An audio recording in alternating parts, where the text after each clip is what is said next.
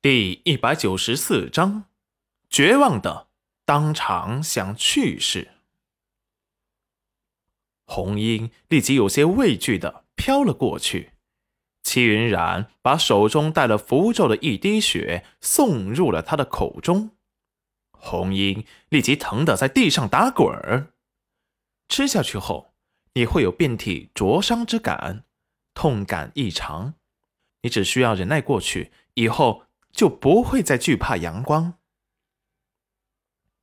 说完，有些虚弱的身体晃了晃，他灵力透支了。其实他自身带了很多天赋本领，每次施展却像是要了他的命。师傅总是叹息的说道：“他有些东西被人抢走了，等拿回来就不会这样了。”戚云染回到裴元君的房间，是已经过去了一个时辰。石安有些恼怒的看着他：“夫人。”你怎么现在才来？戚云染被他一顿凶的莫名其妙。他不是没事吗？可夫人知不知道，公子他在你走后叫了一百多次夫人的名字。戚云染很累，全身无力的，都沾床都能睡过去。我知道了，你下去吧，我会照顾他的。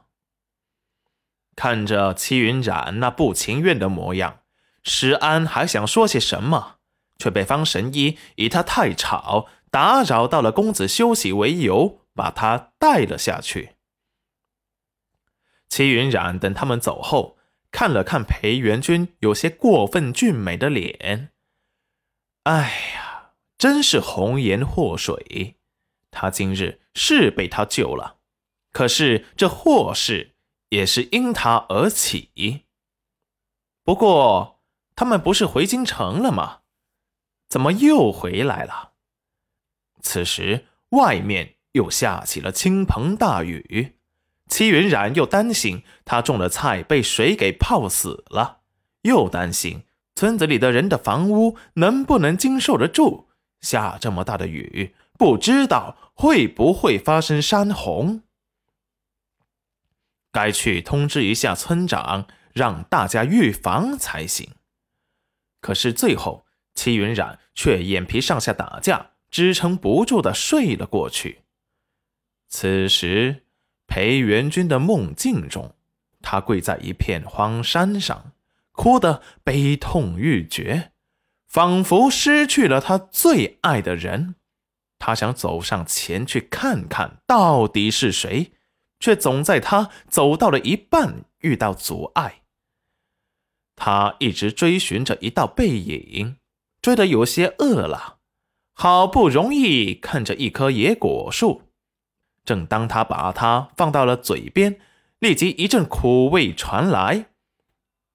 正当他要吐出去时，却突然有个声音告诉他：“这是救他命的，不能吐。”他含恨的，终于把一野树果吃完了，最后却发现还有一颗最大的，他差点就绝望的想要当场去世，最后生无可恋的吃进嘴里，却发现这最后一颗是甜的，终于露出了个满意的笑容，不容易呀，终于不苦了。正当他吃着甜果的时候，突然发现那消失的女子背影又出现了。他疾步追了过去，却发现他始终追不上她。然后就这样追到一片荒野之后，就见他突然转了身，对他笑了笑。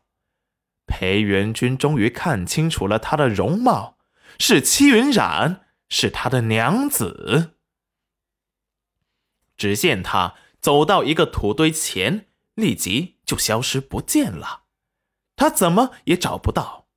他绝望的抛开了戚云染消失不见的土堆，却发现了里面是一堆发臭的白骨。他惊恐疯狂的后退，不相信他就这样死了。一晚上这个噩梦重复着做着。第二天，他醒来还沉浸在梦中的悲伤里，久久不能走出来。齐云冉睡眠本来就浅，裴元君一动，他就醒了，还以为他会有什么话要说呢，却没想到他一直看着床顶发呆，眼神里的悲伤都要抑郁成疾。齐云冉拿手在裴元君的眼前挥了挥，回神了，至于吗？方神医虽然说你这次养不好，活不过两年，可是只要养好了，还是能长命百岁的。别一副自己要死了、生无可恋的模样。